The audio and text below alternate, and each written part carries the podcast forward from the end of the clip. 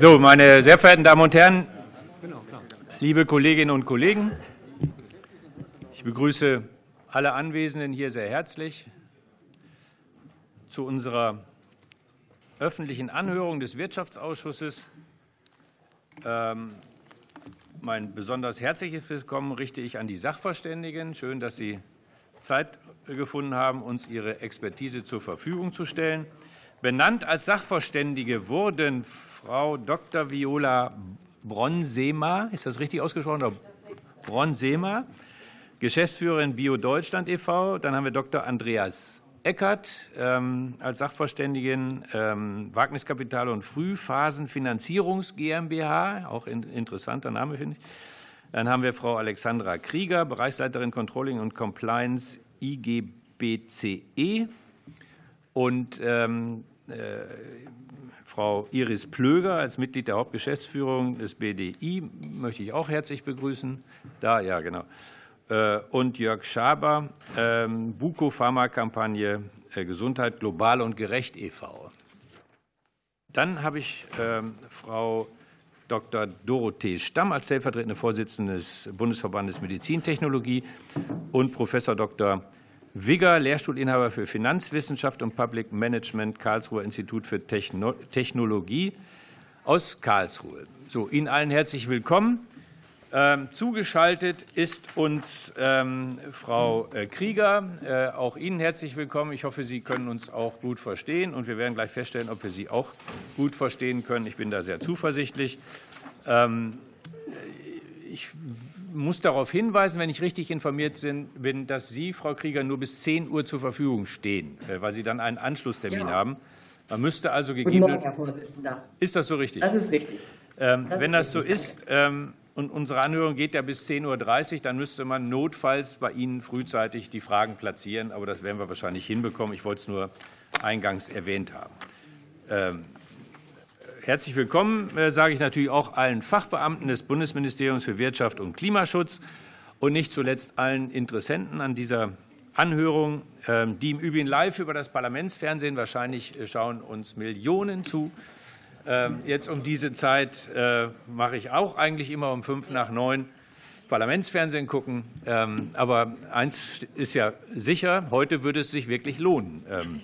Äh, das äh, ist unstreitig. Ähm, gegebenenfalls, wer das verpassen sollte, hat dann die Gelegenheit, das auch in der Mediathek des Deutschen Bundestages noch mal äh, später anzuschauen. Also wenn Sie heute Abend mal gucken wollen, wie Sie als Sachverständige hier geglänzt haben, schauen Sie sich heute Abend in der Mediathek des Deutschen Bundestages diese Anhörung an. Wir haben auch viele, die uns zugeschaltet sind. Die bitte ich jetzt wie immer um, ähm, darum, die Stummschaltung zu aktivieren. Das hat mehrere Vorteile. Sie stören uns nicht und wir hören nicht, was bei Ihnen zu Hause passiert. Ähm, das hat also ähm, mehrfach äh, Sinn. Die öffentliche Anhörung heute äh, Morgen beschäftigt sich mit dem Antrag der Fraktion der CDU-CSU, Deutschland als Innovations-, Biotechnologie- und Pharmastandort stärken, EU-Mittel sichern, IPCEI oder IPCEI Health beitreten. Zum Ablauf der heutigen Anhörung, das sind für die Kolleginnen und Kollegen aus dem Ausschuss jetzt nichts Neues, aber allen anderen will ich sagen, wir werden diese Befragung unserer Sachverständigen äh, von äh, über anderthalb Stunden durchführen. Ähm, es bietet sich an, kurze Fragen zu stellen, ähm, damit die Antworten möglichst lang sein können. Denn für beides steht jeweils nur drei Minuten zur Verfügung. Das heißt, der alte Trick äh, in dieser Hinsicht. Je kürzer die Frage, desto länger kann die Antwort sein. Wer da über die Zeit überschreitet, den müsste ich freundlich unterbrechen. Jedenfalls gebe ich mir immer Mühe, das freundlich zu tun. Ähm, und ähm, so hat dann jeder die Gelegenheit, ähm, die entsprechenden Fragen äh, zu platzieren. Schön wäre es auch, wenn die Kolleginnen und Kollegen dann jeweils den Herrn oder die Dame äh, Sachverständigen ähm, dann auch äh, namentlich benennen, damit man weiß, nicht nur der Sachverständige oder die Sachverständige, dass sie dran ist, sondern auch fürs Protokoll, dass man ähm, dann auch weiß, wer was beantwortet hat. Wir werden nämlich auch zusätzlich zu der Übertragung auch noch ein Wortprotokoll erstellen. So, und dann beginnen wir nun auch mit der Befragung. Das war eine notwendige Einleitung. Ähm, und es beginnt jetzt mit der Befragung, weil wir das nach der Stärke der Fraktionen machen. Und äh, die SPD ist ja minimal stärker als die CDU-CSU, wenn ich mich recht entsinne. Ähm, deswegen beginnt der Kollege Bernd Westphal mit der ersten Frage. Vielen Dank, Herr Vorsitzender. Die größte Fraktion im Deutschen Bundestag. Und deshalb freuen wir uns, dass wir heute Morgen zu so einem wichtigen Thema mit Ihnen, Damen und Herren Sachverständige, diskutieren können. Vielen Dank, dass Sie uns zur Verfügung stehen. Und ich begrüße es ausdrücklich, dass auch die parlamentarische Staatssekretärin aus dem Wirtschaftsministerium hier zugegen ist, weil wir es als SPD-Fraktion ein sehr wichtiges Thema erachten, dass wir in so einem Industriebereich wie Gesundheit, Gesundheitsindustrie, nicht nur die Pharmaindustrie, sondern natürlich auch eine ganze Medizintechnik und andere Innovationen am Standort Deutschland fördern wollen. Und deshalb meine Frage an die Frau äh, Alexandra Krieger von der IGBCE. Wie beurteilt das die Gewerkschaft aus Ihrer Sicht, was Innovationstreiber angeht, innovationsfreundliches Umfeld und auch aus Sicht der Beschäftigten dieses Thema? Vielen Dank. Vielen Dank, Bernd Westphal. Ähm, für die CDU, CSU. Ach so, nee, Entschuldigung. Machen Sie, wir machen jetzt erstmal die Antwort, völlig klar. Äh, Entschuldigung, sehr geehrter Herr Vorsitzender, vielen Dank für die äh, freundliche Einladung äh, und auch an dich, Bernd, vielen Dank für die Frage. Ich beantworte die Frage sehr gerne und ich hoffe, dass uns Millionen zuhören, denn ich glaube, es ist in der Tat ein sehr wichtiges Thema. Ähm, wir können sagen, dass wir in der Biopharmazie ungefähr 45.000 Menschen in 2021 hatten. Äh, da muss man allerdings dazu sagen, dass die Abgrenzung dieser Branche sehr schwimmend ist, denn es gibt viele Überschneidungen, unter anderem zur pharmazeutischen Industrie. Insgesamt kann man also sagen, wir können nicht wirklich genau sagen, wie viele Menschen es sind, aber ich glaube, mit 45.000 sind wir nicht schlecht unterwegs. Wichtig zu wissen ist auch, dass es in Deutschland ähm, einen, äh, keine wirklichen Studien dazu gibt, wo man das Beschäftigungspotenzial seriös abschätzen könnte. Aber ich würde auch sagen, das ist gar nicht der Kern der Übung, sondern im Prinzip ist viel wichtiger zu wissen, über die Jahre, in denen wir das jetzt beobachten, war der Trend des Beschäftigungsaufwuchses immer positiv. Er war vor allen Dingen auch in schwierigen wirtschaftlichen Zeiten wie der Finanzkrise ungebrochen. Das bedeutet, wir haben es hier offensichtlich mit einer Branche oder einem Segment zu tun, das einen sehr stabilen Wachstumspfad zeigt und äh, das auch von konjunkturellen Dellen wesentlich unabhängig ist, mit bisschen mehr und weniger. Natürlich gibt es immer Krisensymptome, aber im Prinzip. Das würde jetzt für politische Entscheidungen bedeuten, dass Investitionen hier mit Sicherheit gut angelegt sind, denn wir wissen, es gibt einen hohen Output direkt und auch in den vor- und nachgelagerten Wertschöpfungsstufen. Und das dürfen Sie sozusagen äh, mit gutem Gewissen ausgeben. Und insofern kann man das nur äh, bestärken. Äh, es gibt immer wieder natürlich Debatten um die Hemmnisse. Warum kommt man nicht auf den Punkt? Warum dauert das in Deutschland so lange? Und ähm, vielleicht ist schon die Frage so und auch meine Einlassung, wir kommen vom falschen Ende. Anders als in den USA sehen wir eben zuallererst mal die Hürden. Und äh, da beschreibt der Antrag der CDU-CSU-Fraktion auch einiges richtig. Zum Beispiel, dass es keine lückenlose Finanzierungskette über alle Entwicklungsstufen gibt, insbesondere Anschlussfinanzierungen fehlen, sodass die Skalierbarkeit schwierig ist und äh, viele gute Keimzellen aus Deutschland dann in den USA groß gemacht werden. Das ist schade, müsste so nicht sein. Wenn wir uns aber, und das wäre mein Ansatz, auf Lösungen fokussieren, dann gucken wir uns vielleicht einiges von den USA ab. Denn dort hat man auch wie in Deutschland übrigens am Anfang äh, Widerstände gehabt, auch gegen die Gentechnologie. Erst als klar wurde, dass hier wirksame menschliche therapeutische Proteine hergestellt wurden, wurden nicht nur die Medizinaufmerksamkeit und die hohen Erwartungen an die Medizin äh, wuchsen oder haben sich darüber entwickelt, sondern auch die Wall Street. Das ist vielleicht gar nicht unwichtig, ähm, denn es geht um diese Hürden abzubauen, zuallererst mal darum, die Vorstellungskraft der Menschen zu fördern, welche Potenziale und welche konkreten Anwendungsnutzen die Biotechnologie hat. Und dann im zweiten auch eine Fantasie für Investoren zu entwickeln, denn das ist kein Geheimnis. Es wird nur dort investiert, wo auch finanzielles Potenzial vermutet wird. Vielen Und Dank. wie haben die USA das gemacht? Ja, Entschuldigung. Vielleicht noch ein Satz, wenn ich darf, Herr Vorsitzender. Die USA haben ganz gezielt Gesetze gemacht und die haben alles Mögliche gut gefördert. Das würde ich Ihnen auch anraten. Danke. Vielen Dank, Frau Krieger. Man versteht Sie gut. Äh, man würde Sie auch im Rahmen der Zeit gut verstehen. Das ist vielleicht als freundlicher Hinweis für die nächste äh, Antwort. Äh, Thomas Jatzombeck für die CDU-CSU. Ja, Herr Vorsitzender, meine Damen und Herren. Ähm, erstmal glaube ich, dass dieser Antrag geholfen hat, denn zu dem Zeitpunkt im Sommer letzten Jahres, als wir den beraten haben, stand dieses IPCI im Feuer. Und wir haben ja schon in der Plenardebatte gehört, dass da auch Regierungsabgeordnete ähm, am Ende auch in einen Nachdenkprozess eingestiegen sind. Und deshalb will ich erst mal positiv beginnen. Dass jetzt hier am Ende doch gezeichnet wurde, ist gut. Ich würde das als Frage an Frau Bonsemer richten, denn am Ende ist natürlich nicht die Summe gezeichnet worden, die eigentlich ursprünglich mal geplant gewesen ist. Wie Sie jetzt den weiteren Pfad sehen und was Sie auch von der Regierung erwarten, um bei dem IPCI Health weiterzumachen und das auch noch kombinieren mit dem, was auch schon äh, gerade äh, gesagt wurde, nämlich der zweite Teil unseres Antrags war ja, äh, dass wir eine Finanzierungslücke haben, gerade bei diesen langen Phasen, die bis zu zehn Jahre brauchen, wofür wir vorgeschlagen haben. Und da hat die Kollegin Brandner natürlich eine unglaublich bequeme Situation eigentlich, dass da zwei Milliarden unverausgabt von dem Zukunftsfonds im Wirtschaftsministerium liegen. Und unser Instrument, wir werden das übrigens auch morgen im Bundestag noch mal debattieren, davon eine Milliarde für einen Biotech-Fund zu nutzen, zumal der neue Deep Tech-Fund auch sehr unumwunden erklärt hat, dass sie Biotech überhaupt nicht finanzieren per se. Bitte. Ja, vielen Dank. Ja, danke schön. 1,30 bleiben.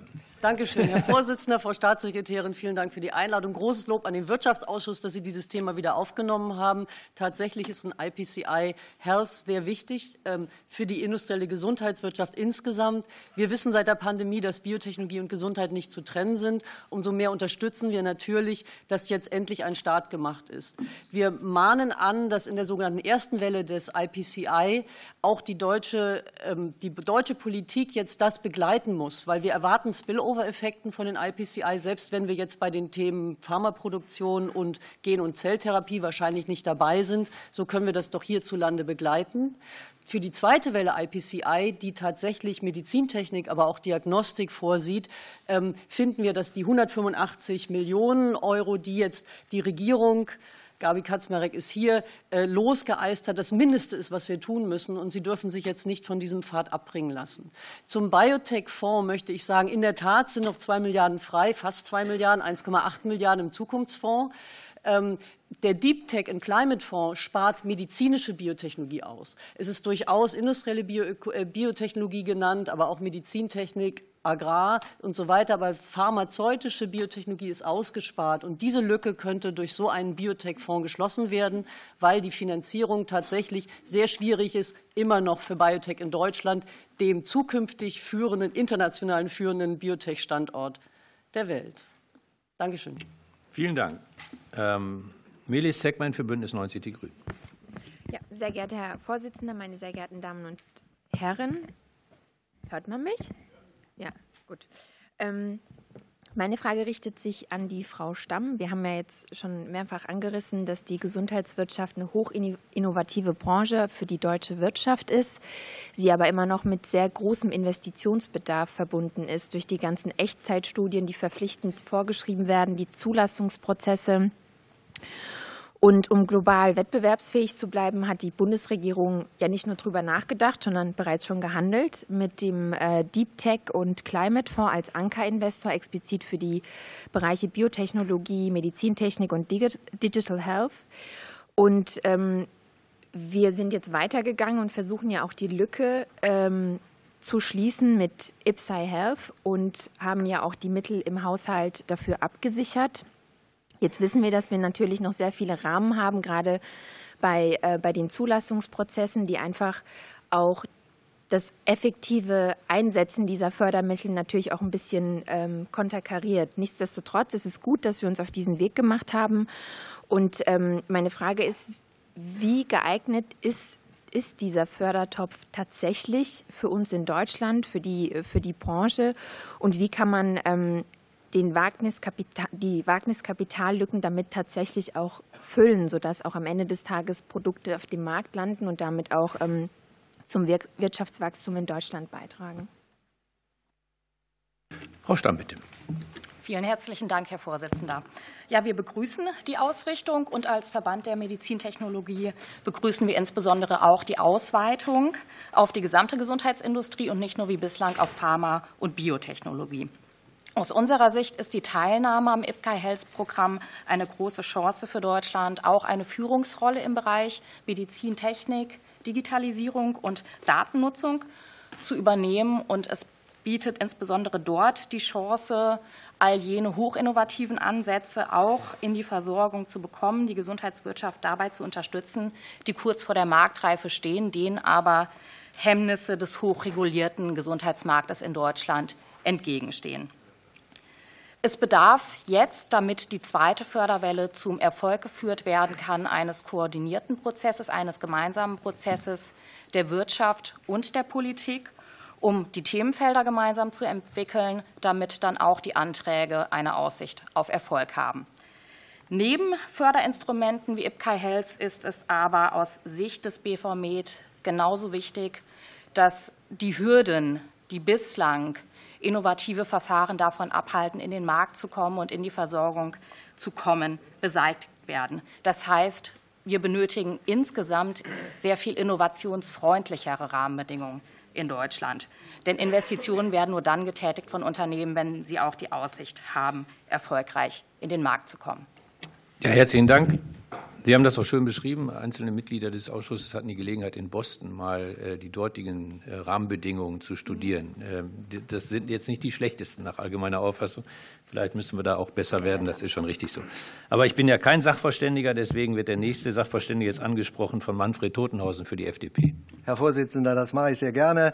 Herr Professor Wigger, äh, an Ihrem Institut, dem KIT, das zur Gruppe der TU 9 gehört, findet exzellente Forschung in Deutschland statt, äh, zum Beispiel im Bereich Wasserstoff für Mobilität. Insofern kennen Sie sich mit Zukunft und auch mit Schlüsseltechnologien aus, wozu zweifelsohne auch die Biotechnologie und die Medizintechnik zählen. Meine Fragen, wie bewerten Sie die, Forschung der, äh, die Forderung der äh, Union-Fraktion in ihrem Antrag, mehr Mittel als die schon genehmigten für IPSA Health zur Verfügung zu stellen? Und kann die Forschung und Entwicklung entscheidend dass die Forschung und Entwicklung entscheidend voranbringen und braucht es vielmehr einen Paradigmenwechsel äh, im Sinne von steuerlichen Rahmenbedingungen, vielleicht auch Bürokratieabbau bei der Datennutzung und Technologieoffenheit, wenn nicht gar Freundlichkeit in den MINT-Bereichen. Vielen Dank. Herr Professor Wigger, in zwei Minuten werden Sie das hinkriegen. Ja, vielen Dank äh, für die Einladung und für die Frage. Dann will ich mich mal beeilen mit meiner Antwort. Äh, also zunächst einmal ganz grundsätzlich. Ähm, Forschung und Innovation hat eine soziale Rendite, die ist höher als eine private Rendite. Und deshalb hat der Staat da eine Aufgabe. Die Frage ist, wie sollte der Staat diese Aufgabe wahrnehmen? Und man hat gelegentlich ein bisschen Verdacht, und dieser Verdacht, der keimt hier auch etwas bei diesem IPSAI auf, dass der Staat Geld in die Hand nimmt, um Probleme zu lösen, die er zunächst selber schafft. Und darin sehe ich eigentlich nicht die äh, entscheidende Aufgabe äh, des Staates in der Forschungspolitik. Ich will ganz kurz die Probleme benennen, von denen ich meine, dass sie hier in hohem Maße uns im Wege stehen. Das erste ist das steuerliche Umfeld. Wir wissen inzwischen sehr genau, dass forschende Unternehmen sehr stark auf das steuerliche Umfeld reagieren. Wir sind in Deutschland inzwischen, insbesondere was die Unternehmenssteuern anbelangt, zu einem Hochsteuerland geworden. Das macht es für sich genommen für forschende Unternehmen unattraktiver. Auch bei der persönlichen Einkommensteuer sind wir eher im oberen Drittel der steuerlichen Belastung. Das macht es insbesondere für hochspezialisierte Arbeitskräfte, die übrigens international mobil sind, unattraktiver. Dann haben wir noch besondere Situationen, insbesondere beim Gesellschafterwechsel. Seit der Unternehmenssteuerreform 2008 besteht die Gefahr beim Gesellschafterwechsel und junge Unternehmen haben häufige Gesellschafterwechsel, dass Verlustverträge untergehen. Junge Unternehmen häufen Verluste an. Das macht es für sich genommen unattraktiver. Jetzt könnte ich noch eine ganze Menge von Gründen nennen. Ich habe auch nur noch zehn Sekunden Zeit. Äh, deshalb vielleicht werden Sie noch mal gefragt. Einen Punkt möchte ich noch machen. Vielleicht können wir auch noch mal sprechen. Also insbesondere darüber, wie gehen wir hier mit Universitäten um? Wie gehen wir vielleicht auch mit der Frage um, in Zukunft MINT-Studenten zu gewinnen? Und, und das halte ich für ganz besonders wichtig, wie können wir das Kapitalmarktumfeld für junge Unternehmen stärken? Dankeschön. Ja, ich bedanke mich auch für die wichtigen Fragen, die wir vielleicht auch politisch irgendwann noch mal sinnvoll beantworten müssen. Herr Dr. Kaufmann ist jetzt dran für die AfD. Ja, sehr geehrter Herr Vorsitzender, meine Damen und Herren, meine Frage geht an Dr. Bronsema und ich möchte noch mal den Standortvergleich Deutschland, USA beleuchten. Sie heben in Ihrem Gutachten hervor, dass es der Bundesrepublik nicht gelungen sei, im Wettlauf mit den USA im Bereich der Biotechnologie aufzuholen. Also im Gegenteil, Ihrer Einschätzung nach hat sich der Abstand zu den USA eher vergrößert in der letzten Zeit. Jetzt die Frage, können Sie uns einen kurzen Überblick geben, worauf diese Entwicklung zurückzuführen ist und welche Maßnahmen nicht bzw. nicht ausreichend in den letzten Jahren umgesetzt wurden? Vielen Dank für die Frage.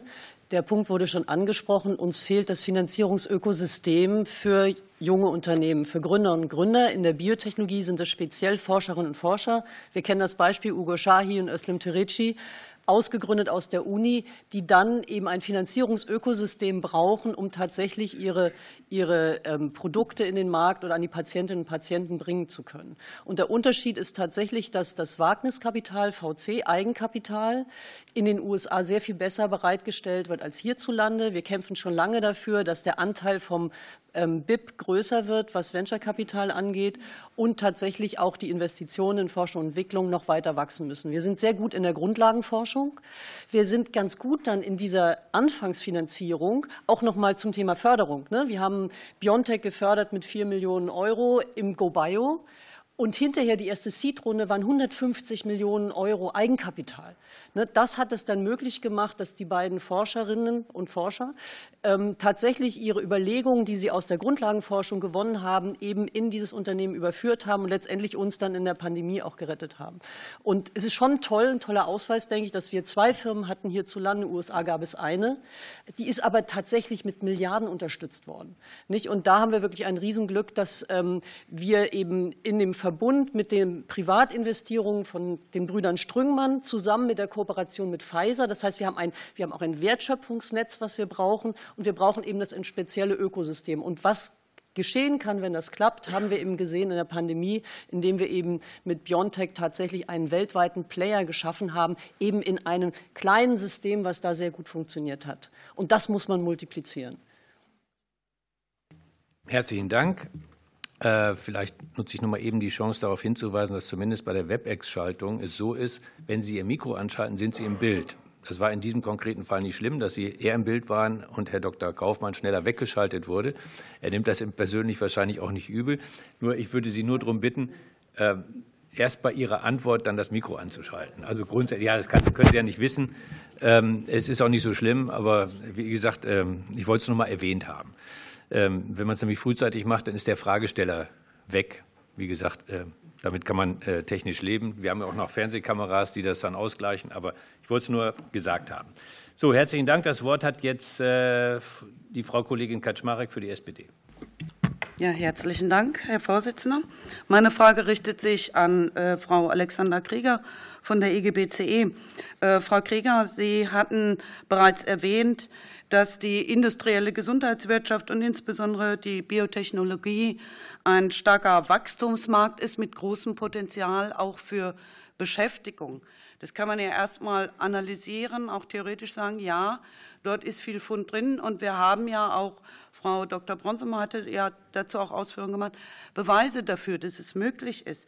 Gibt es von Ihrer Sicht, von Ihrer Seite eine Analyse, die etwas mehr schon sagen kann äh, zu den Beschäftigten? Aber ins, da hatten Sie ja ein bisschen was zu gesagt, aber insbesondere zu der Frage Investitionsbereitschaft, weil wir können ja sonst darüber reden, aber wenn die Investitionsbereitschaft von Seiten der Unternehmen nicht da ist, dann äh, werden wir uns weiter nur in der Theorie ergießen und wir wollen ja praktisch auch etwas äh, hier in Deutschland davon haben. Vielen Dank. Ja, vielen Dank. Vielen Dank, Frau Kaczmarek. Ich denke, die Investitionsbereitschaft, vor allem die von privaten Investoren, die ist sehr eng verknüpft mit der öffentlichen Förderung. Das heißt, wir haben auch wieder Beispiel USA durch dort entsprechend gemachte Gesetze gesehen, dass das sozusagen einen positiven Multiplikator hat, also einen Hebel, womit öffentliches Kapital durch privates Kapital dann sehr viel deutlicher nochmal gehebelt würde. Äh, was die Beschäftigungseffekte angeht, hatte ich ja ausgeführt, dass es tatsächlich dieses Potenzial über eine lange Zeit in einem sehr starken und positiven Trend gibt. Ähm, und die andere Frage ist natürlich aber auch immer, was sollte denn die Voraussetzung dafür sein? Und ich habe äh, vorhin gehört vom äh, Sachverständigen, dass es eine hohe auch soziale Rendite gibt. Ja, das ist richtig, aber auch die hat Voraussetzungen. Und das würde bedingen, dass man öffentliche Fördermittel eben auch eng verknüpft mit diesen sozialen Voraussetzungen. Ein Beispiel ist Mitbestimmung. Und das sage ich jetzt nicht nur aus Sozialromantik, sondern auch mit ganz hartem Fakt. Denn es ist ja auch klar und immer wieder gesehen, dass Unternehmen in der Wachstumsphase plötzlich eine sehr starke Dynamik erfahren, die muss aber koordiniert und geordnet werden. Und wenn wir in solchen Unternehmen Mitbestimmungsstrukturen haben, Betriebsräte haben, vielleicht sogar auf der Unternehmensmitbestimmungsebene Aufsichtsräte, dann lässt sich dieser Prozess wesentlich stabiler organisieren und ich sage mal für alle Beteiligten dynamischer und unfallfreier auch organisieren. Ein Negativbeispiel, muss ich leider sagen, ist in der Beziehung auch BioNTech. Denn dort hat man uns äh, mitbestimmungsmäßig die Sache sehr schwer gemacht, beispielsweise bei der Gründung von Betriebsräten. Äh, muss ja so nicht sein, aber wie gesagt, mein deutliches Petitum, das eine tun, das andere nicht lassen. Förderung ja, aber eben an Bedingungen knüpfen, um auch die soziale Rendite zu heben. Vielen Dank, Frau Krieger, vollständig in der Zeit. Und deswegen ist jetzt wieder Thomas Jatzombeck dran für die CDU-CSU. Ja, ein Gruß an die Mikrofonanlage. Ja, Herr Vorsitzender, ja, ist noch an. Herr Vorsitzender, sehr geehrte Damen und Herren, ich würde ähm, in dem Kontext noch mal äh, an Frau Dr. Bonsemer die Frage stellen wollen, wie Sie denn aktuell die Entwicklung der Forschungszulage bewerten. Denn wenn wir hier gerade darüber reden, äh, dass wir hier Forschung auch gerade in privaten Unternehmen unterstützen wollen und ja hier alle auch eine Lücke im Finanzierungsökosystem ausgemacht haben, ist das ja ein weiteres Instrument, was insbesondere Kanzler Scholz noch als Finanzminister vorangetrieben hat und wo wir zuletzt gesehen haben, dass die Abrufquoten doch verhältnismäßig niedrig sind.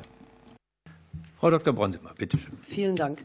Danke für die Frage. Wir haben tatsächlich gerade eine Umfrage gemacht bei unseren Mitgliedern und die Zufriedenheit grundsätzlich mit der Forschungszulage ist größer, als wir dachten. Es haben diejenigen, die schon probiert haben, sind zufrieden. Es haben allerdings viele nicht probiert, wahrscheinlich, weil sie sich haben abschrecken lassen.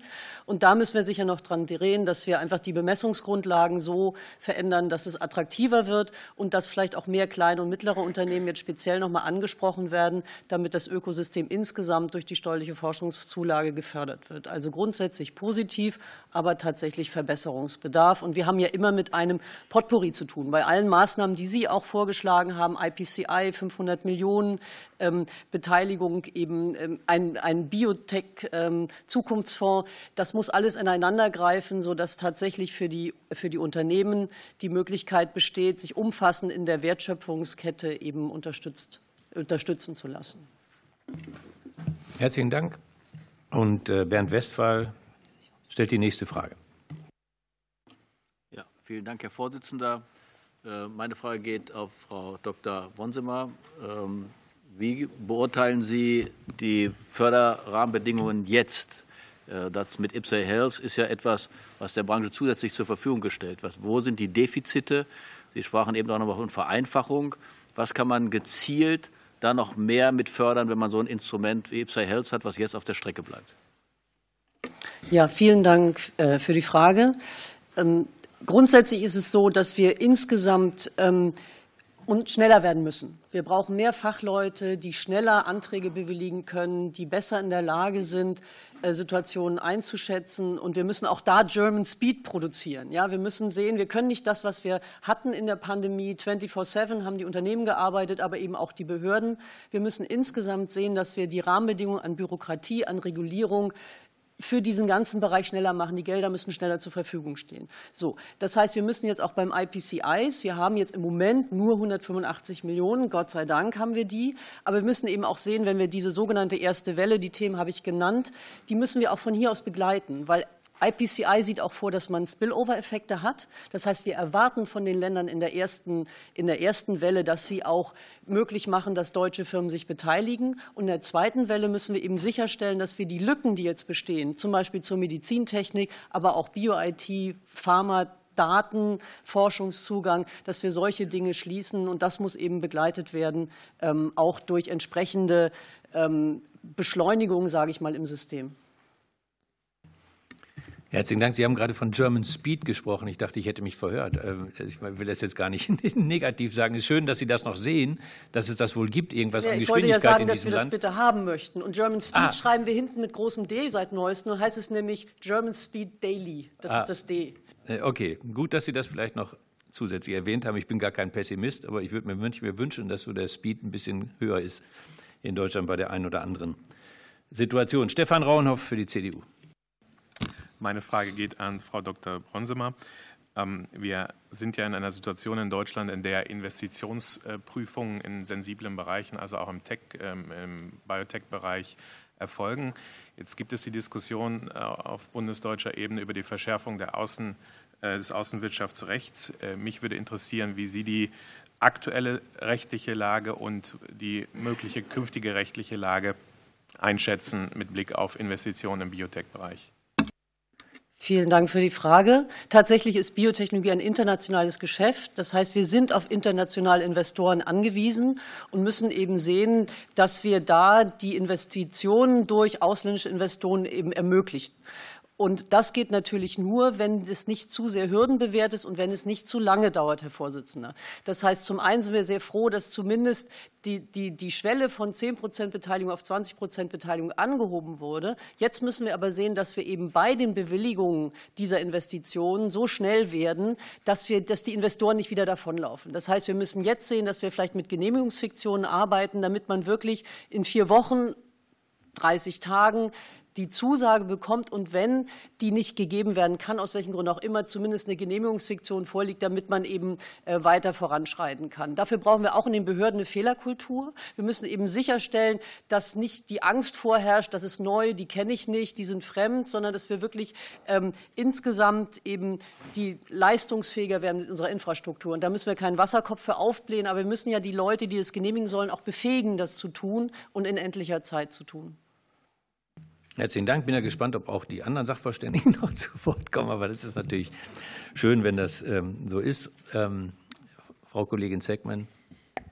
Ja, meine zweite Frage richtet sich in den, ähm, in den Bereich Daten, Datenzugang. Wir wissen, dass in der Gesundheitsforschung die Quantität von Daten ein entscheidendes Qualitätsmerkmal dafür sind, wie wir Therapieformen entwickeln, sowohl für die ähm, Prävention bei Patientinnen und Patienten, aber auch für eine schnellere Diagnose. Und ähm, meine Frage richtet sich an Frau Stamm. Wie bewerten Sie in diesem Kontext die bisher in Deutschland herrschenden Rahmenbedingungen und welche konkreten Verbesserungen schlagen Sie uns als Wirtschaftsausschuss vor? Vielen herzlichen Dank für die Frage. Auch hier wünschen wir uns das Thema German Speed mit D, D für Daten. Denn wie Sie richtig sagen, Daten sind extrem wichtig für die Therapie und deren Weiterentwicklung, aber auch für Prävention und Diagnose. Sprich, Daten können Leben retten. Was wir aber in Deutschland leider viel zu häufig sehen, ist, dass der Datenschutz über den Gesundheitsschutz gestellt wird. Als Medizintechnikindustrie liefern wir Produkte, zur Diagnose, Behandlung und Heilung von Patientinnen und Patienten. Und für uns ist es extrem wichtig, dass wir diese Therapien auch im Versorgungsalltag in der Realität bewerten können, dass wir also nachvollziehen können, wie sie tatsächlich eingesetzt werden und dann auch wirken. Und wir benötigen Daten für die Weiterentwicklung von Therapien mit künstlicher Intelligenz, denn nur so kann die KI lernen. Für all das benötigen wir allerdings als Industrie einen Zugang zu diesen Gesundheitsdaten. Doch im Vergleich zu vielen anderen Ländern in Europa und auch insbesondere in den USA steht uns dieser Zugang so nicht zur Verfügung. Das heißt, das sollte geregelt werden. Wir bräuchten einen Zugang als Industrie. Und gleichzeitig ist das Thema Datenschutzgrundverordnung, die sehr strenge Auslegung der Datenschutzgrundverordnung, in Deutschland und die unterschiedliche Auslegung der DSGVO in den 16 Bundesländern ein absolutes Hindernis, um schneller beispielsweise Studien, länderübergreifende Studien durchzuführen und auch andere Projekte zu initiieren.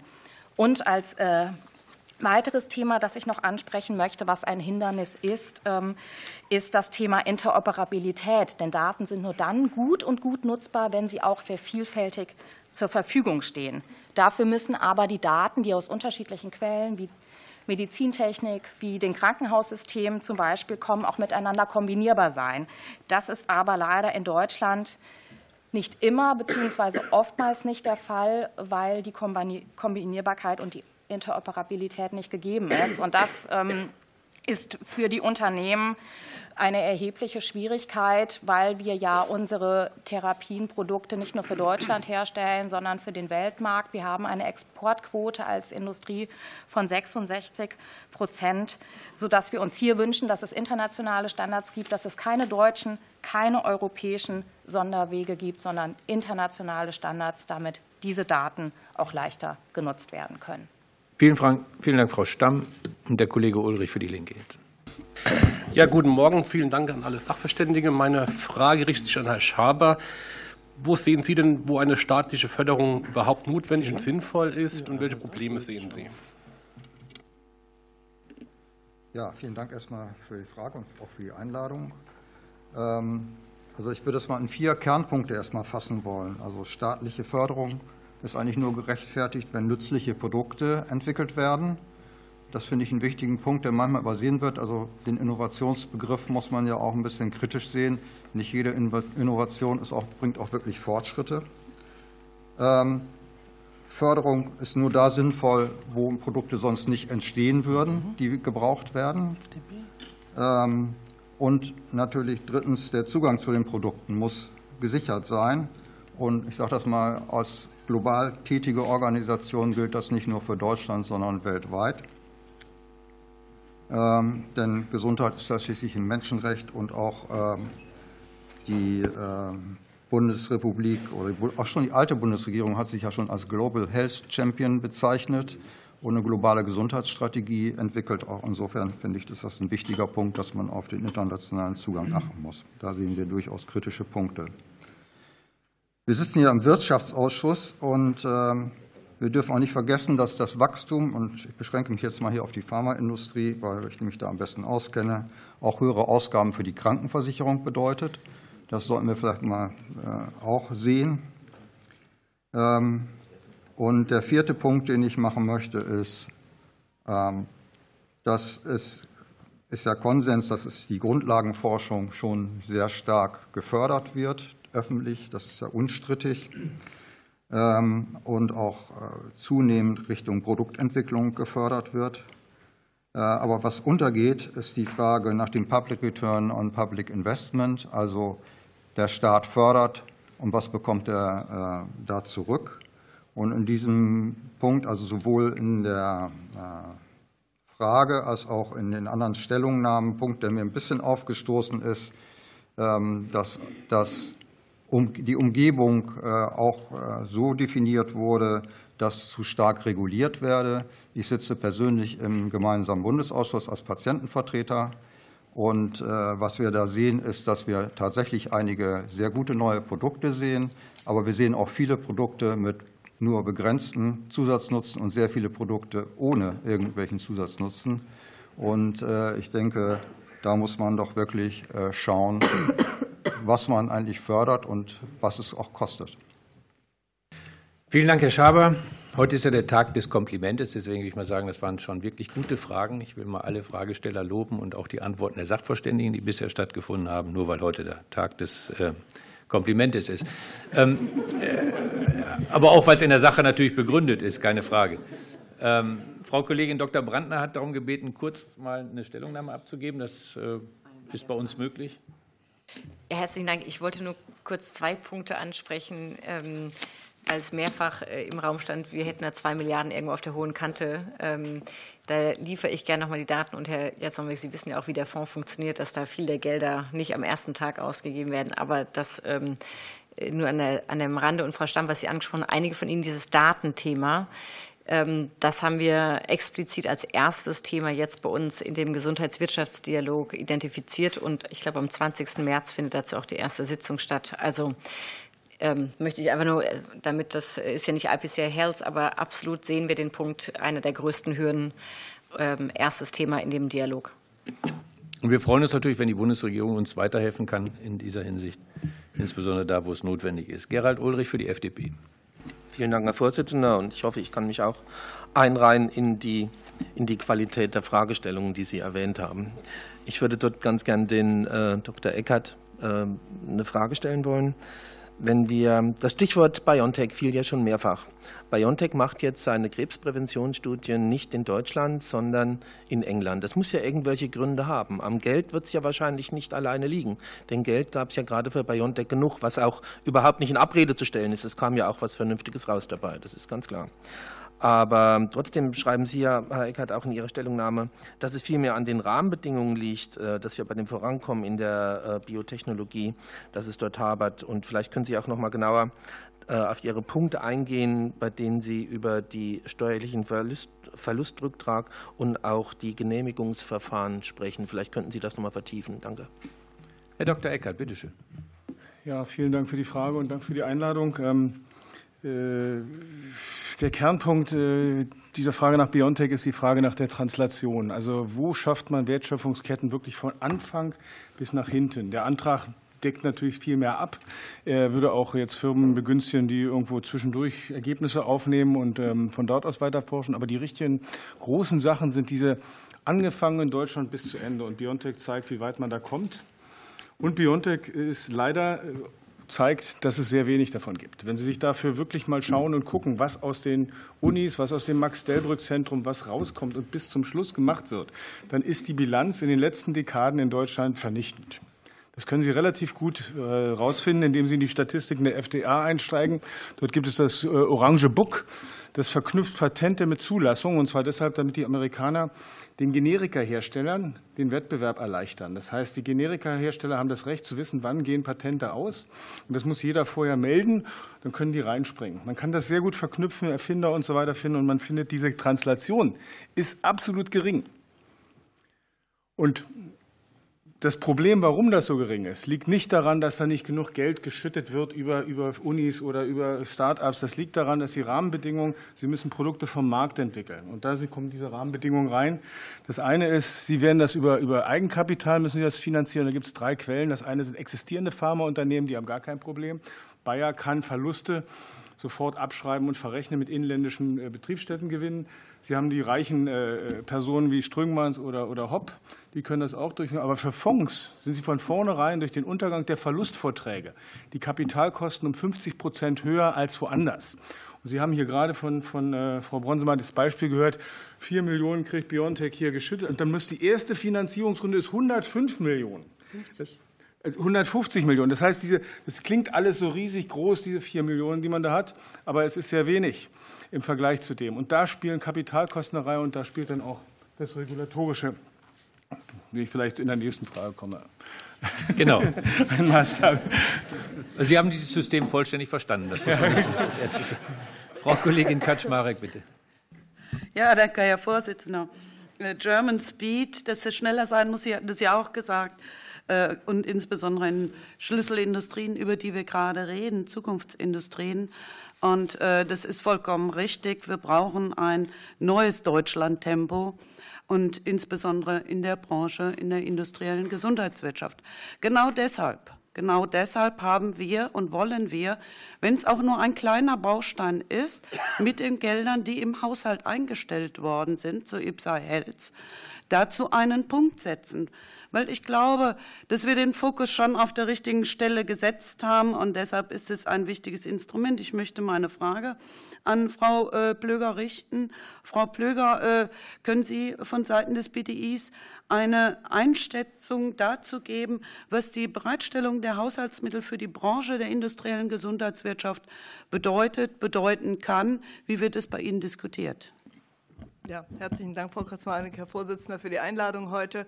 Ähm, es ist, sagen wir, es ist kein Doppelwumms, es ist kein Wumms, es ist eher ein Wümschen, was wir da haben. Aber immerhin haben wir ein Commitment, ein erstes, nachdem die erste Welle des IPCIs an uns vorbeigerauscht ist. Deswegen werbe ich an dieser Stelle auch dafür, dass wir gucken, wo wir Spillover-Effekte auch aus dieser ersten Welle, die ja gerade läuft, besser nutzen können. Für die Industrie ist es ein wichtiges Signal, dass wir tatsächlich diese Schüsseltechnologie und diesen Industriezweig auch in Deutschland und Europa weiter groß machen wollen. Wir haben die Reihe von äh, fehlenden Rahmen oder störenden Rahmenbedingungen besprochen. Ich glaube, es geht darum, ganz konkret jetzt äh, Technologiefelder zu entwickeln, bei denen man auch anhand derer man dann die Probleme, die Rahmenbedingungen auch mit durchdeklinieren kann.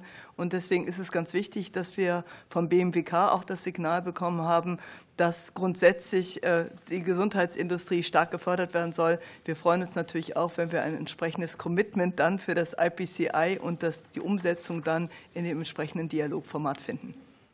Ich habe noch Zeit, dann kann ich noch weitermachen. Ich bin so streng, was ich dachte. Ähm, gut, äh, 50 Sekunden, was Sie immer schon mal sagen Ja, ich wollten. überlege gerade, ob ich, das, ob ich das sparen kann. Ich habe auch überlegt, äh, äh, das ist interessant, dass wir heute nur noch über German Speed sprechen und nicht mehr über Deutschland-Tempo. Wahrscheinlich, wenn wir das im Deutschen äh, diskutieren, sind wir alle nervös, dass es dann tatsächlich dann auch die deutsche Lösung wird. Also hier ist der auch für uns wichtig bei den IPCIs. Es ist immer ein europäisches Projekt. Wir haben bisher industrielle Gesundheitswirtschaft sehr stark auch als deutsches Phänomen gesehen. Ich glaube, es ist wichtig, dass wir das ganzheitlich auch für Europa denken. Äh, wir werden sicherlich noch zum Thema Resilienz kommen. Wir haben nach, mit Corona sehr stark über Resilienz diskutiert, aber wir fahren bei diesen Themen immer auf Sicht, indem wir nicht die Strukturen, die uns stören, ändern, sondern dann über kurzfristige Beschaffungsmaßnahmen und Absicherungen nachdenken, aber nicht mit einer gewissen Weitsicht das Thema industrielle Gesundheitswirtschaft so planen, dass es uns tatsächlich eine stärkere Unabhängigkeit in einem veränderten Umfeld, internationalen Umfeld gibt. Ja, vielen Dank für Ihren Support. Ja. Äh, der Kollege äh, Albert Rupprecht hat das Wort. Meine Frage richtet sich an Dr. Eckert. Äh, Sie haben bei der Zusammenfassung sechs Punkte aufgezählt, die natürlich teilweise sehr umfänglich sind, also Kulturwandel und so weiter. Letztendlich braucht es in der Prozesskette, wie Sie zu Recht es beschrieben haben, ein Momentum, das heißt ein, ein, ein Beschleuniger, wo man sagt, das kann man wirklich politisch heben und dann entsteht daraus eine Dynamik. Und wenn Sie das auf das nochmal reduzieren würden, dass Sie sagen würden, zwei Maßnahmen, die politisch gehoben werden können, die zeitnah ein Momentum bringen, welche Maßnahmen wären das? Ja, vielen Dank für die Frage. Das erste steuerrechtlich natürlich. Das Bundesfinanzgericht hat das auch schon aufgelockert. Also den, den, den Untergang der Verlustvorträge ist jetzt schrittweise schon zurückgeführt worden. Sie müssen jetzt nur noch fünf Jahre lang warten und so weiter und so fort. Das ist sicherlich der größte Hebel. Und es ist nicht verständlich, warum bereits versteuertes Kapital, das investiert wird, dann untergeht, wenn ich es weiterverkaufe. Sie haben irre lange Zeiten der Entwicklung. Das liegt daran, dass Sie drei, vier Mal daneben liegen und dann müssen Sie weitermachen. Dann haben Sie 20 Jahre weg. Das kann kein Fonds machen. Sie müssen verkaufen, Sie müssen weiterreichen. Es sei denn, Sie sind sehr sind ein Pharmaunternehmen, da können Sie es verrechnen, oder aber Sie haben unendlich Zeit. Also der erste Hebel ist für mich das Steuerrecht, an dem man ansetzen muss. Der zweite ist regulatorischer Natur. Sagen wir mal, warum geht jetzt BioNTech äh, nach England? Wenn Sie es genauer mal gucken, es sind natürlich die, die besseren Regulatoren dort drüben. Warum ist BioNTech mit Pfizer nach Israel gegangen, um diese Sache zu entwickeln? Weil die Israelis dann da die Daten zurechtgestellt haben. Aber das ist nicht nur Daten, das ist auch die Behörden selber, die in der Lage sind, solche Sachen zu organisieren. Das heißt, ich habe nichts dagegen, dass man jetzt Fonds umwidmet und Geld packt und hier und dort. Aber wenn Sie wirklich die Sachen vorantreiben wollen, dann ist das die Kärntner von Frau Brandner und anderen in den Behörden. Wir sind äh, selber dort. Es ist mühsam. Sie gehen nicht gerne zum B-Farm. Ähm, wir haben Glück, dass wir über die europäischen Systeme dort immer in Dänemark anklopfen können. Die sind dann auch flexibel und machen da Sachen.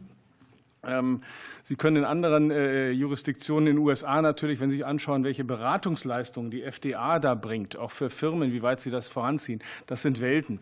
Dort müssen Sie ansetzen. Ja, vielen Dank. Ähm, Malte Kaufmann für die AfD. Ja, vielen Dank, Herr Vorsitzender, meine Damen und Herren. Ich habe auch noch eine Frage an Sie, Herr Dr. Eckert, äh, und zwar noch mal zum Thema Wagniskapital. Sie haben darauf hingewiesen, dass die Ursache für die geringe Translation das zu geringe Wagniskapital in Deutschland ist. Sie kritisieren, dass im Gesundheits- und Rentensystem zu wenig Geld für Wagniskapital verfügbar sei. Also mal dieser Teilaspekt. Wie und in welchem Umfang sollte aus Ihrer Sicht Wagniskapital aus dem Gesundheits- und Rentensystem verfügbar gemacht werden? Und was sind die Voraussetzungen dafür? Ja, vielen Dank für die Frage. Das ist natürlich eine größere Metaebene. Also der, der, wo liegt die Ursache wirklich, warum die Amerikaner so weit voran sind? Weil sie das Rentensystem über, über den Kapitalmarkt lösen und nicht über die Umlage. Und deshalb ist der Kapitalmarkt tiefer. Deshalb wird mehr investiert, das haben wir mehr, mehr, mehr ähm, Nachfrage auch nach Anlageinvestitionen. In Deutschland liegt das Problem daran, dass die großen Kapitalsammelstellen wie den Versicherungen zum Teil politisch vorschreiben, dass sie bestimmte Quoten nicht überschreiten dürfen oder überhaupt nicht in, in nicht mündelsichere Wertpapiere, wenn Sie so wollen, investieren. Sie müssen dann lieber in Staatsanleihen, was ich wo, in, in Italien das zeichnen. Wenn man dort mit kleinen regulatorischen äh, Maßnahmen nachsteuern würde, bin ich sicher, dass man große Effekte erzielt. Und ähm, das wäre sozusagen die Antwort für den Kapitalmarkt. Man wird das deutsche System, das hier seit Bismarck läuft, nicht umändern können. Das ist völlig illusorisch und wir haben bestimmte Kultursachen. Aber an den Dingen äh, müsste man ansetzen, ähm, wenn man bei diesem Thema in diesem, diesem absolut äh, interessanten und auch aussichtsreichen Feld der, der Biotechnologie oder der Pharmazie weiterkommen möchte. Vielen Dank. Bündnis 90 Die Grünen stellt die nächste Frage, Melis Zeckmann. Ja. Stichwort äh, Gesundheitsversorgung und ländlicher Raum. Ähm, die steht ja gerade im, im, ländlichen Raum vor großen Herausforderungen. Und ähm, jetzt kann man sagen, man kann jetzt nicht direkt das Förderprogramm mit dieser Thematik verbinden. Kann man aber, denken wir schon, weil wir auch den Bedarf für die digitalen Anwendungen ähm, an der Stelle für relevant halten und der ja auch gesteigert wird dadurch. Und inwieweit können wir das Programm dafür nutzen, um die Bedarfe und auch die eventuellen Versorgungslücken ähm, damit zu schließen, beziehungsweise wie können wir Forschung und Entwicklung in dem Bereich ähm, besser aufstellen, damit diese Anwendungen ähm, vorangetrieben werden und auch besser im Markt platziert werden. Vielen Dank für die Frage. Ähm, Ipsai Health kann auf jeden Fall im Bereich Digitalisierung einen wichtigen Beitrag leisten. Und wie schon gesagt, all jene Anwendungen, die kurz vor der Marktreife stehen, wie beispielsweise äh, innovative digitale Verfahren, KI-Verfahren, dann auch in den Markt bringen. Ähm, und es kann insgesamt dazu beitragen, dass wir mehr Experimentierfreude wagen und auch mehr Experimentiermöglichkeiten wagen. Äh, wenn wir das Beispiel Telemedizin nehmen, also das digitale Anbieten von medizinischen Leistungen, dann sehen wir aktuell, dass auch hier Rahmenbedingungen existieren, die ganz, ganz eng gesetzt sind und damit das große Potenzial nicht voll zur Entfaltung bringen. Damit könnten aber beispielsweise ländliche Regionen sehr viel besser versorgt werden, als das allgemein jetzt der Fall ist, ähm, durch jetzt schon ohnehin überlastete Einzelpraxen. Dabei können digitale Anwendungen, Anwendungen aus der Medizintechnologie und Services enorm helfen. Denn wie schon gesagt, senden viele Medizinprodukte heute bereits Daten und ermöglichen damit einen ganz genauen Einblick in die Versorgung und sie ermöglichen beispielsweise auch das Aufsetzen von Alarmsystemen, um ein frühzeitiges Eingreifen zum Beispiel bei Herzerkrankungen gewährleisten zu können oder aber die Nachsorge von Patientinnen und Patienten bei Implantaten oder die Versorgung von Patientinnen und Patienten von Diabetes oder anderen chronischen Erkrankungen. Das heißt, insgesamt könnte diese Technik, könnten innovative Verfahren viele Routine-Arztbesuche ersetzen und damit das System insgesamt etwas entlasten.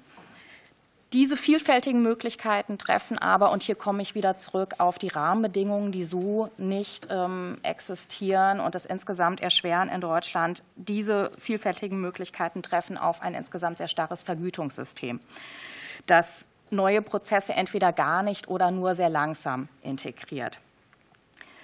Und gleichzeitig werden technische Aspekte, die zur Versorgung notwendig sind, ähm, beispielsweise müssen Daten in der Cloud gespeichert werden, Interoperabilität muss gewährleistet werden, ähm, die müssen auch entsprechend finanziert werden. Und das ist auch heute aktuell leider noch nicht der Fall.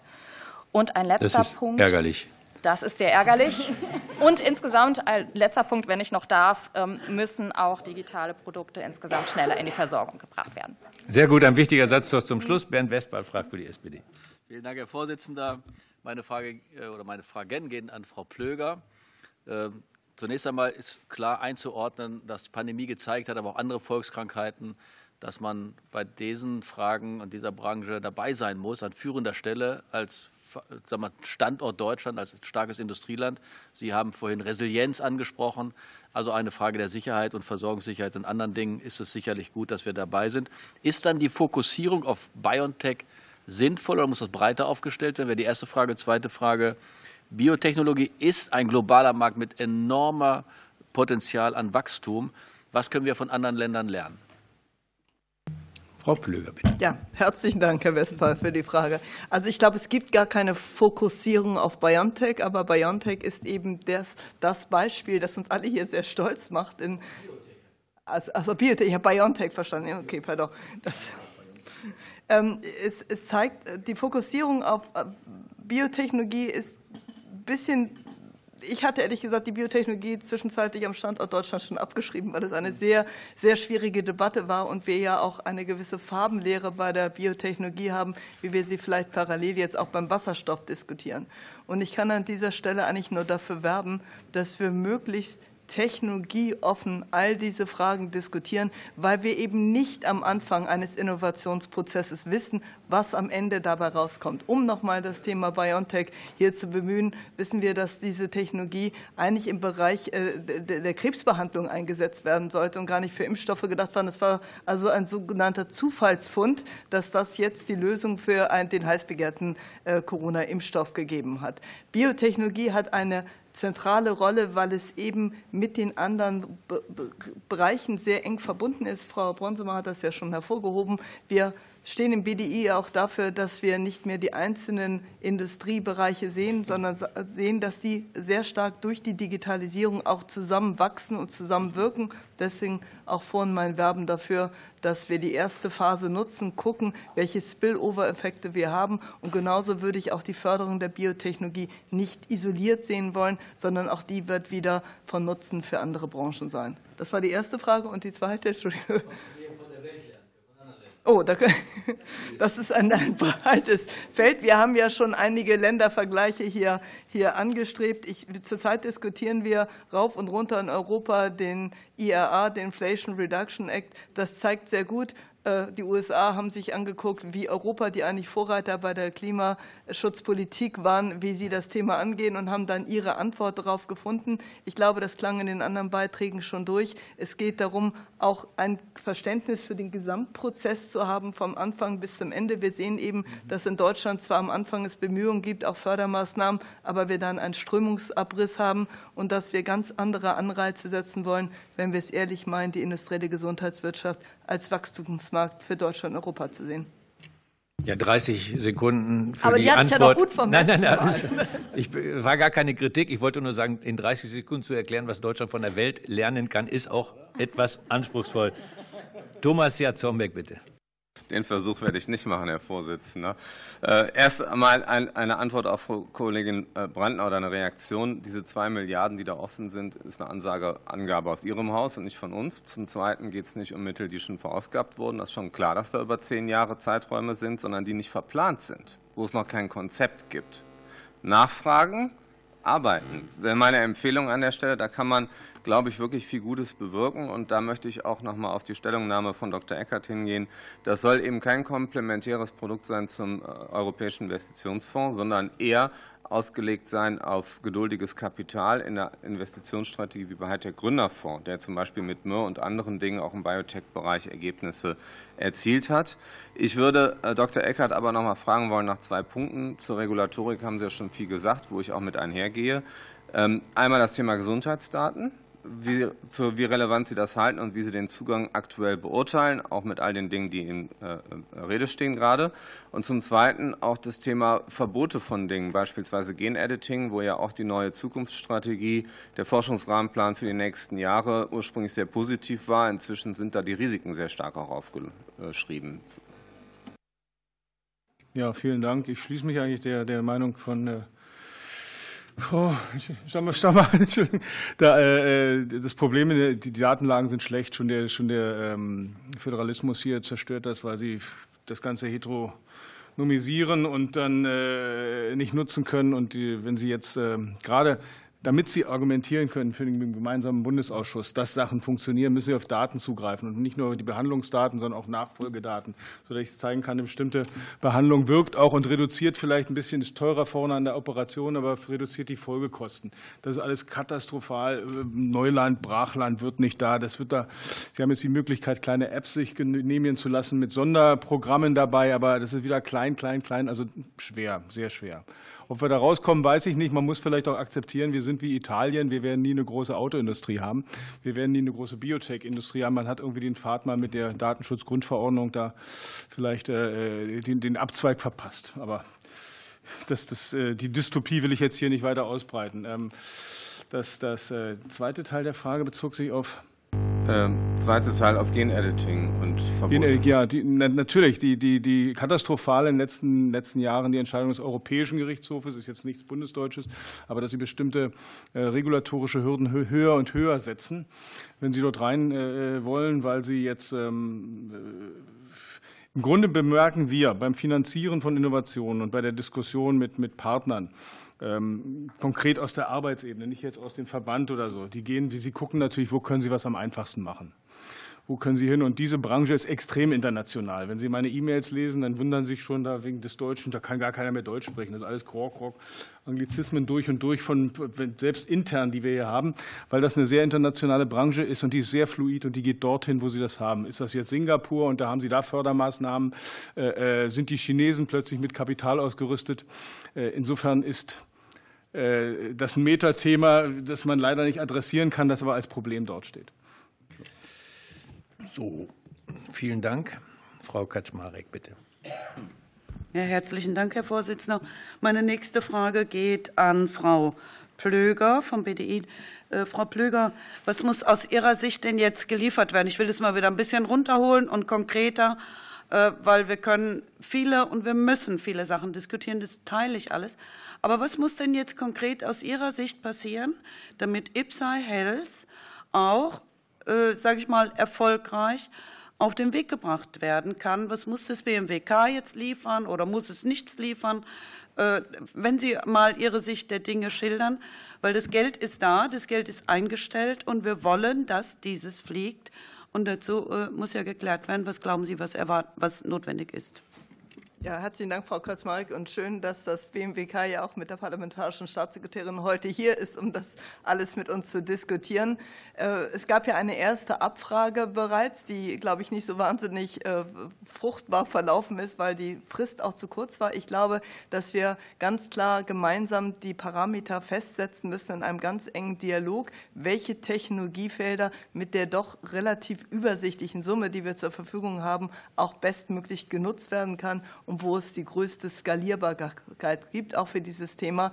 Ähm, das kann nur im engen Austausch sein. Wir haben schon gehört, dass die Industrie immer dorthin geht, wo, wo eben die Standortfaktoren am attraktivsten sind. Das heißt, ein ganz wichtiger Standortfaktor ist sicherlich die Planungssicherheit, die Planbarkeit, dass äh, wir auch wissen, wenn wir dieses Commitment gemeinsam angehen, denn es ist ja nur ein kleiner Beitrag, den, den dann das öffentliche Geld leistet. Der große muss dann von der Industrie kommen und dafür braucht die Industrie Planungssicherheit, dafür braucht sie auch die attraktiven Rahmenbedingungen, von denen wir schon gesprochen haben. Dazu gehört auch ganz klar beschleunigte Genehmigungsverfahren. Das ist immer noch eine große Hürde. Wir diskutieren das in diesem Land zu isoliert für Themen wie LNG-Terminals. Die sind wahnsinnig wichtig, aber es ist eben auch in vielen anderen Feldern wichtig. Und einige Dinge, die wir während der Pandemie möglich gemacht haben, an Beschleunigungsverfahren, an der Möglichkeit zum Beispiel eine äh, Telesprechstunde zu nutzen, werden komischerweise jetzt jetzt wieder zurückgefahren. Es ist also ganz wichtig, das, was wir uns schon mal getraut haben zu machen am Standort,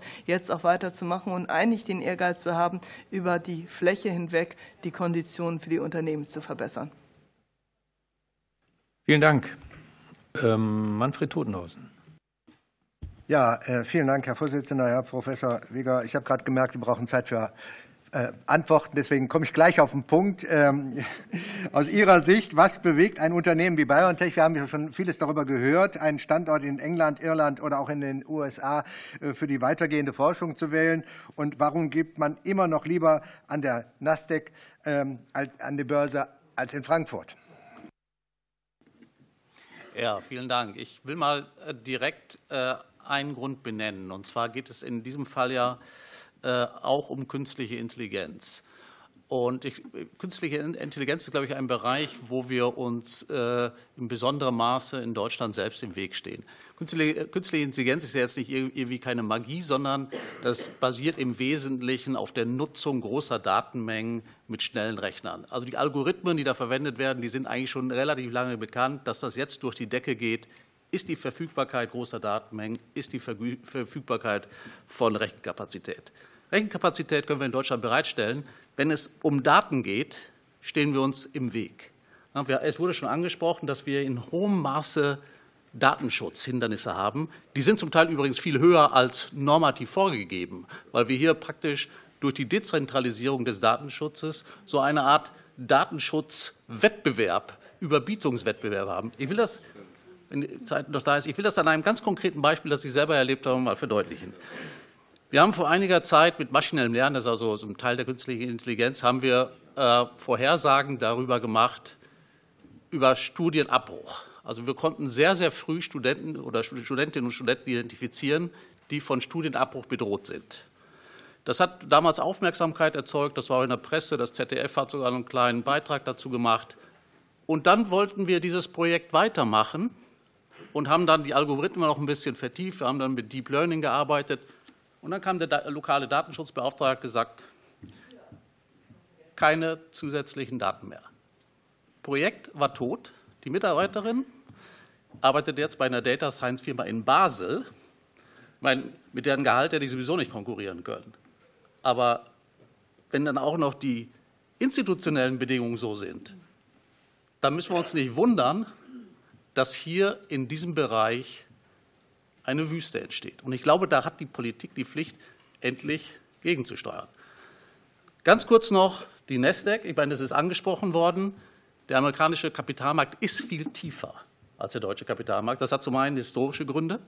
Aber, und das ist auch schon angesprochen worden, man könnte sich beispielsweise überlegen, dass etwa Pensionsfonds ein bisschen flexibler arbeiten können. Man könnte sich übrigens auch überlegen, da weiß ich nicht, wie weit die Beratungen da sind, die neu einzuführende Aktienrente.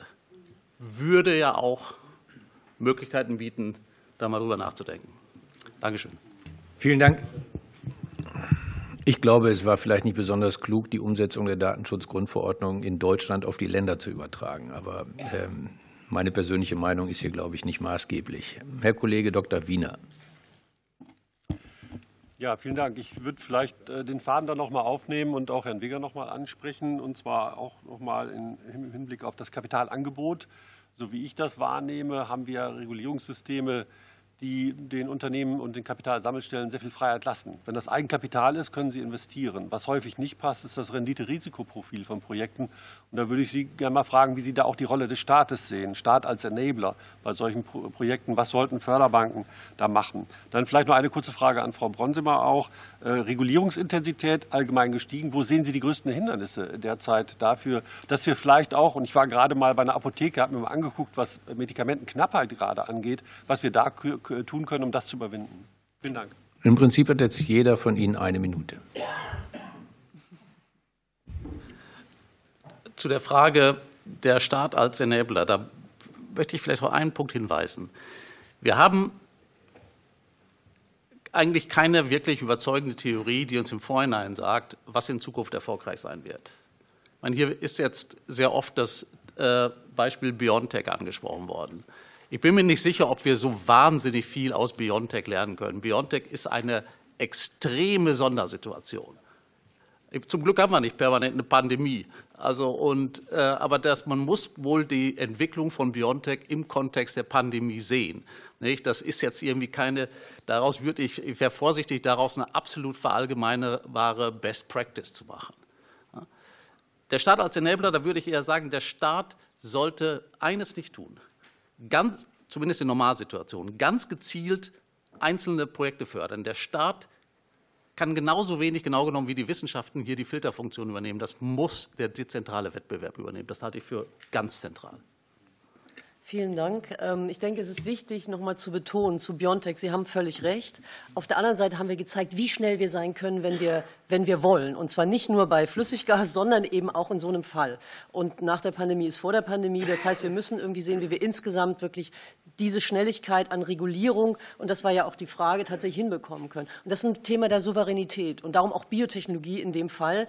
Wir haben die Forderung schon so oft gestellt und man wird immer gefragt, warum fordert ihr es immer wieder? Verlustvorträge. Ja, weil nichts passiert. Ne?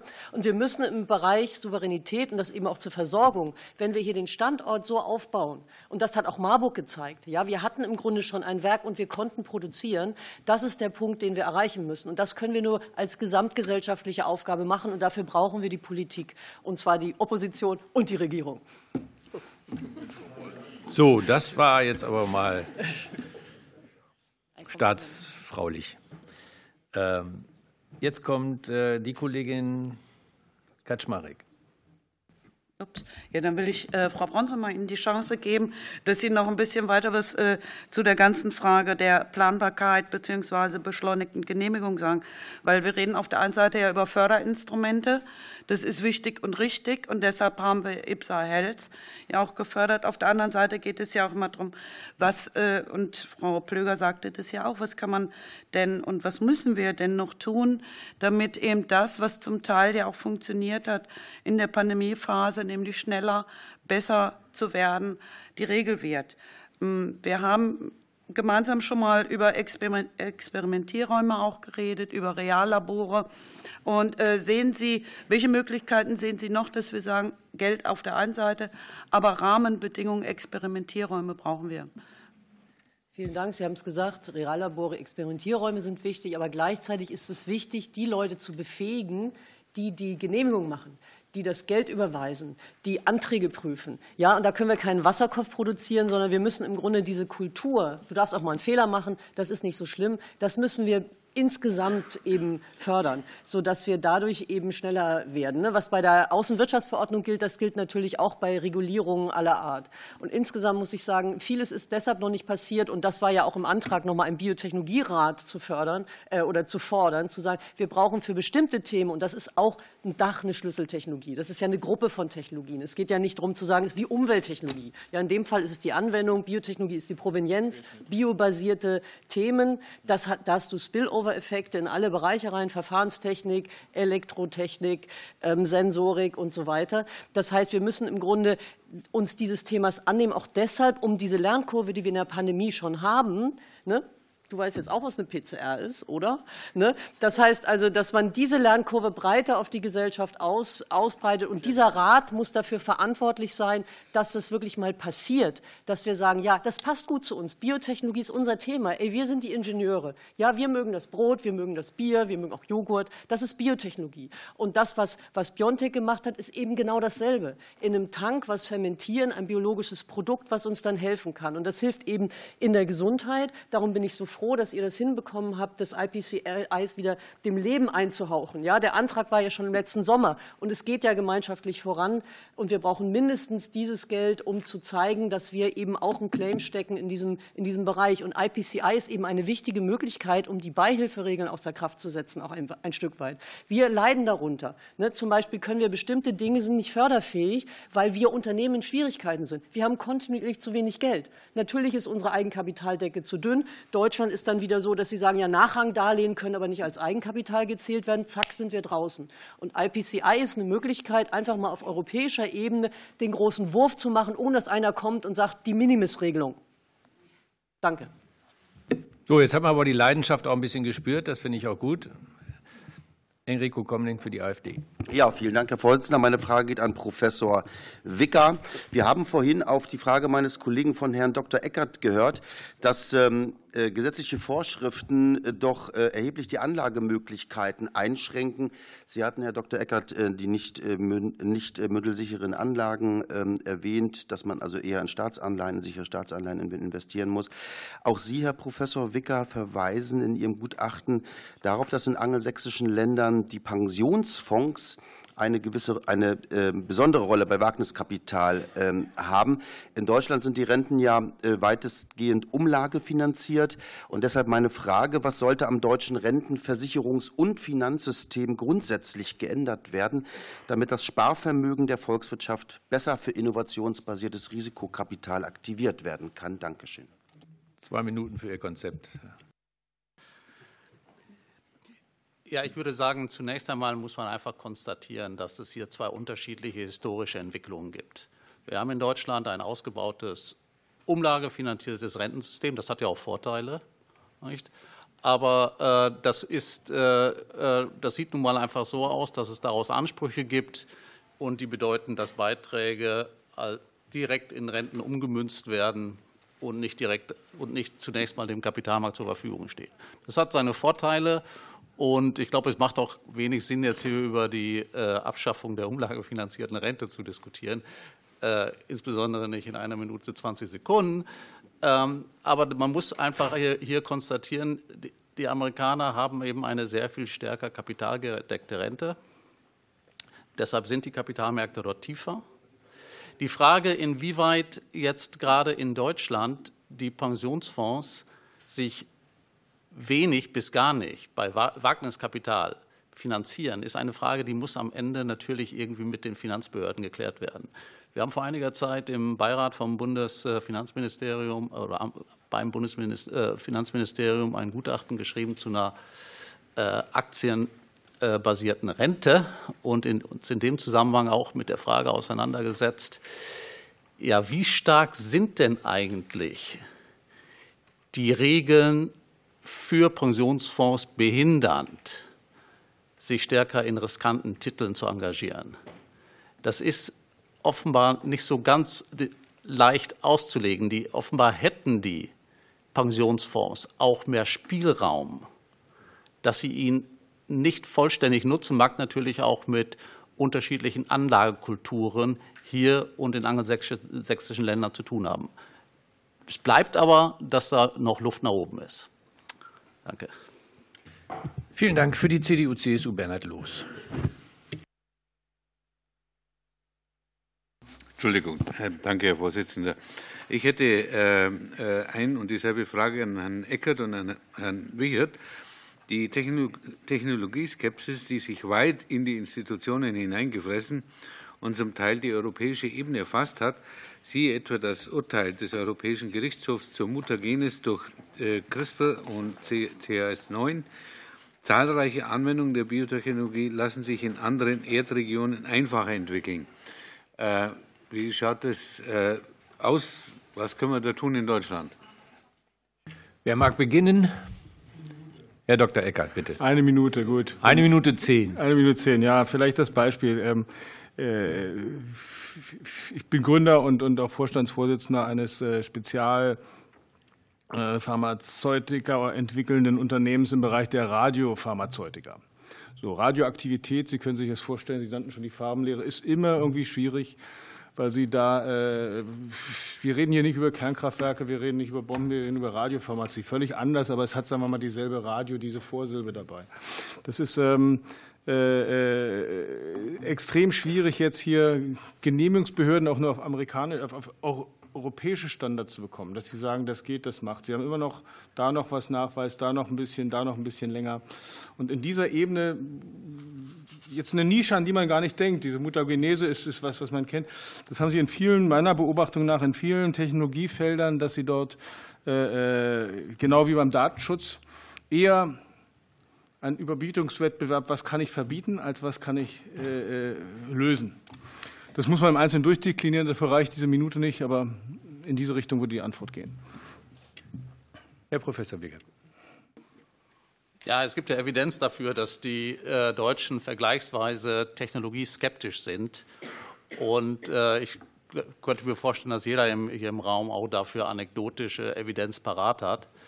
Äh, die Frage, wie man damit umgeht, die ist ja nicht so ganz, so ganz leicht. Ich, ich kann jetzt hier nur vermuten. Ich vermute, das beginnt bereits bei der, im Schulsystem. Es macht eben einen Unterschied, ob man äh, in der Vermittlung von Technologien insbesondere auf die Risiken hinweist oder insbesondere auf die Chancen hinweist. Ich hatte vorhin mein, mein kleines KI-Projekt genannt. Also die Presseleute haben auch als erstes nach den Risiken gefragt. Das war, äh, ja, hat mich nicht überrascht, aber so ist das nun mal. Ne? Also ich, ich, vermute, das ist ein kultureller Prozess, wie stark die Politik darauf Einfluss nehmen kann, das muss man sehen, Alarmierend finde ich, das hatte ich gesagt, die Zahl der MINT-Studenten geht deutlich, äh, Studentinnen und Studenten geht deutlich stärker zurück als die Zahl der sonstigen Studentinnen und Studenten. Und das sollte uns wirklich zu denken geben, weil das wird sich unmittelbar in den nächsten Jahren auf den Standort auswirken. Das ist ein wichtiger Hinweis. Dankeschön. Ähm, die vorletzte Frage jetzt, Frau Kollegin Kaczmarek erneut. Ja, ich will äh, gerne noch mal äh, ein anderes Thema kurz ansprechen. Allein für äh, die Frage im forschenden Bereich, darum geht es ja mehr äh, bei äh, den IPSA-Produkten im forschenden Bereich aktiv zu werden in den verschiedenen Bereichen, gibt es ja einen anderen Teil, der vorhin mal so durchklang, nämlich die Frage äh, der Versorgungssicherheit. Und es ist immer wieder vorkommt, dass nicht nur ein, zwei, drei Medikamente fehlen, sondern wir reden über drei bis 400 Medikamente, die hier nicht zur Verfügung stehen. Und das nicht nur, weil es Corona gab und Lieferketten gestört werden, sondern das Problem war ja schon vorher und es zeigt sich auch jetzt. Von daher, Frau Plöger, hätte ich kurz eine Einschätzung von Ihrer Seite, was das Thema Versorgungssicherheit betrifft in Europa und äh, wie die Industrie denn letztendlich damit umgeht, ob es da neue Gedanken gibt. Vorher hat man ja gesagt, Asien ist äh, unser Seelenheil. Äh, gibt es jetzt äh, vielleicht auch ein europäisches Seelenheil, dass wir das Thema industrielle Gesundheitswirtschaft hier mal auf gute Beine stellen können in Europa?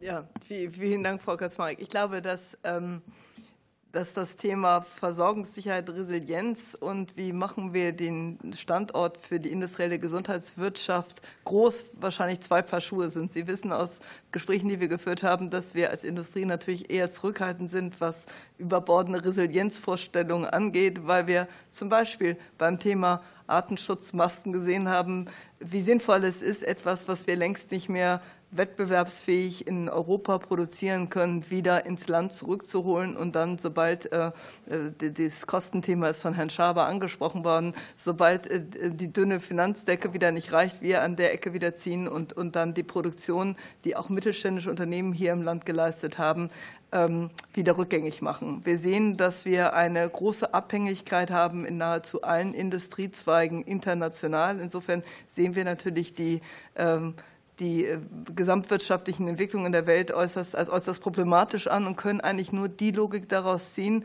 dass wir sehr klar definieren müssen, wo, wo wir stark sind und wo wir unsere Stärken weiter ausbauen müssen, damit wir in diesem Wechselspiel der Abhängigkeiten, von dem wir uns einfach nicht mehr verabschieden können, auch äh, genug in die Waagschale legen können, damit wir für Handelspartner in der Welt ausreichend attraktiv sind. Also das, das Prinzip, äh, du brauchst das von mir, ich brauche das von dir, wirklich auch so auf internationale Märkte übertragen, weil wir davon ausgehen, dass wir immer wieder in verschiedene Krisen kommen werden. Wir haben nicht nur Corona gesehen, wir haben den russischen Angriffskrieg auf die Ukraine gesehen, der sich gerade gejährt hat. Wir wissen nicht, was kommen wird. Wir gehen aber davon aus, dass die gesamtweltwirtschaftliche Lage deutlich instabiler werden wird und dass wir natürlich für bestimmte Bereiche auch eine Sicherheit vorhalten können, dass die Logik aber nicht sein kann, alles wieder zurückzuholen, sondern umgekehrt wir eher noch mehr Anstrengungen darauf richten sollten, in die Forschungsbereiche zu gehen und die auszubauen, die uns perspektivisch stark machen und nicht eine kurzsichtige Politik zu fahren. Diese Politik auf Sicht, die hilft uns nicht weiter. Dafür brauchen wir auch, ich weiß, mit über Zeit, auch wirklich ein Zusammenwirken aller Ressorts. Und da werbe ich auch an den Bundestag, auf Ihre jeweiligen Häuser zuzugehen. Es hilft nichts, wenn wir Bemühungen im, im BMBF, im BMWK haben, aber gleichzeitig im Gesundheitsministerium doch eine deutlich andere Politik sehen für den Standort Deutschland und die industrielle Gesundheitswirtschaft. Da daher meine Bitte, dass Sie dort auch ressortübergreifend und eng zusammenarbeiten. Ja, vielen Dank. Ich bin ja alt genug, um mich noch zu erinnern, dass Deutschland mal die Apotheke der Welt genannt wurde. Heute müssen wir mehrere Apotheken abklappern, um die notwendigen Tabletten zu bekommen. Insofern würde ich mich freuen, wenn der BDI alles dafür tut, ähm, dass wir das ändern, also was dem BDI möglich ist und den angeschlossenen Verbänden. So, vielen Dank ähm, für die etwas längere, aber wichtige Antwort. Und die letzte Frage bekommt die FDP in Persona Gerald Ulrich. Vielen Dank, Herr Vorsitzender. Ich hätte noch mal eine Frage an den Herrn Wigger. Wenn ich äh, die letzten anderthalb Stunden so Revue passieren lasse, dann gibt es doch drei wesentliche Punkte, die angesprochen sind. Einmal das öffentliche Geld im Bereich zum Beispiel PCI, äh, das private Geld und die Regulatorik. Das sind ja die drei Faktoren, die zusammenspielen, wenn es darum geht, dass wir äh, eine, ein komplettes Ökosystem bei uns aufbauen. Wenn Sie eine Wertigkeit dafür treffen müssten, was wäre Platz 1, zwei oder drei. Kann man das überhaupt tun? Und wenn ja, wenn Sie sagen, ja, ich kann das tun oder man kann das tun, wie würde denn Ihre Wertigkeit dazu ausfallen? Also wenn ich so eine Priorisierung vornehmen sollte, jetzt insbesondere vielleicht auch aus Sicht der Politik, dann scheint es mir ganz essentiell zu sein, dass zunächst einmal sichergestellt werden muss, dass die Rahmenbedingungen passen. Man muss am Steuerrecht arbeiten, das halte ich für ganz wichtig. Man muss sich anschauen, wie kriegt man den Kapitalmarkt möglicherweise tiefer. Das halte ich für wichtig. Man muss sich anschauen, wie äh, schafft man weiterhin Begeisterung für wissensintensive Berufe. Wenn, wenn man das alles macht, dann wird es für privates Kapital interessant,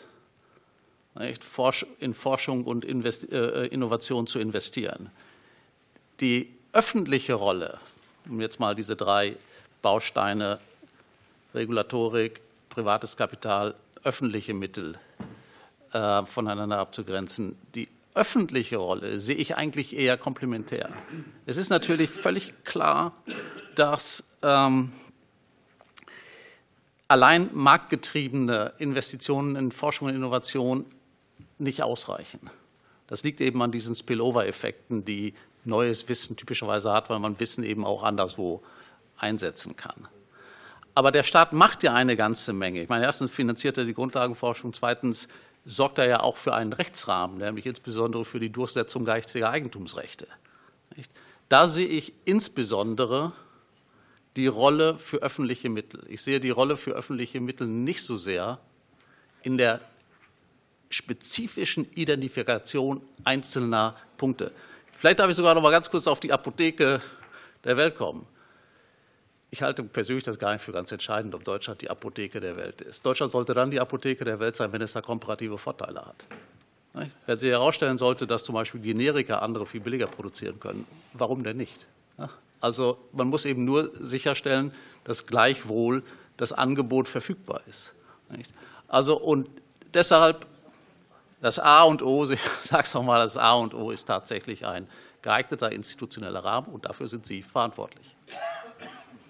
Ja, das scheint mir fast ein geeignetes Schlusswort zu sein.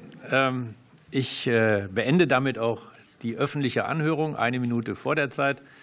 Ich äh, bedanke mich bei allen Beteiligten, insbesondere bei den Sachverständigen, für ihre interessanten und hilfreichen Beiträge. Es ist immer wieder so, dass man äh, dann als Abgeordneter, glaube ich, wenn man teilgenommen hat, feststellen darf, man ist wirklich wesentlich besser informiert. Ich sage immer, klüger wird man nicht. Ne? Die Klugheit bringt man mit und äh, mit der geht man auch wieder nach Hause. Aber besser informiert ist man äh, auf jeden Fall. Und das war wirklich ein sehr interessantes Thema. Ich verabschiede mich gleichzeitig dann auch von der Öffentlichkeit, denn wir setzen gleich unsere nicht öffentliche Ausschusssitzung fort. Wir machen eine fünfminütige Verschnaufpause. Und alle Abgeordnete bleiben natürlich hier und die Kolleginnen und Kollegen, die als Sachverständige hier waren, werden den Saal jetzt verlassen. Also vielen Dank, dass Sie da waren und wir sehen uns in fünf Minuten hier wieder.